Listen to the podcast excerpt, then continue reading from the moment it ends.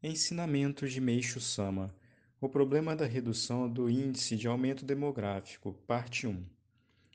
Através das estatísticas aqui apresentadas, creio que puderam ter uma ideia do problema demográfico do mundo na atualidade. Resumindo, chegamos a estes dois pontos. 1. Um, na Europa, após a metade do século XIX e no Japão, após 1921, o índice de aumento demográfico começou a diminuir. 2 houve paralelamente redução do índice de aumento demográfico e do índice de mortalidade.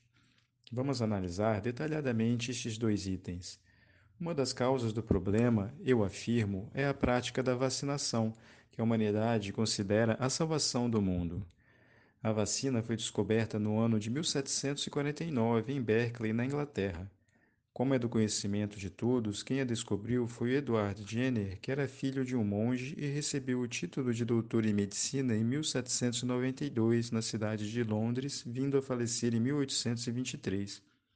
Jenner soube que já em 1710, moças gregas perfurando com uma agulha as feridas de portadores de varíola e injetando-lhes um líquido purulento na pele, haviam conseguido diminuir a intensidade da doença. Ao mesmo tempo, ele descobriu que a vacina para bois poderia ser convertida em vacina humana. Assim, no dia 14 de maio de 1796, aplicou-a no braço do próprio filho. Comprovando o sucesso, anunciou finalmente o método de vacinação em 1798. No Japão, as primeiras vacinas foram importadas em 1849, sendo criado em 1858 um posto de vacinação que se tornou a sede da medicina ocidental. Pouco a pouco foi aplicada a vacinação em massa. A seguir, explicarei por que a pessoa fica imunizada contra a terrível varíola através da vacina.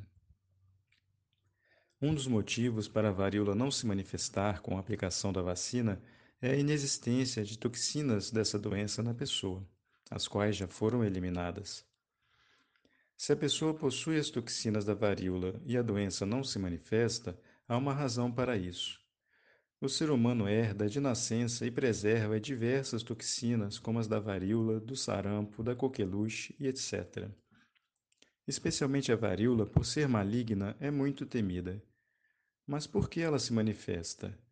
É por causa da ação purificadora natural que ocorre no corpo humano.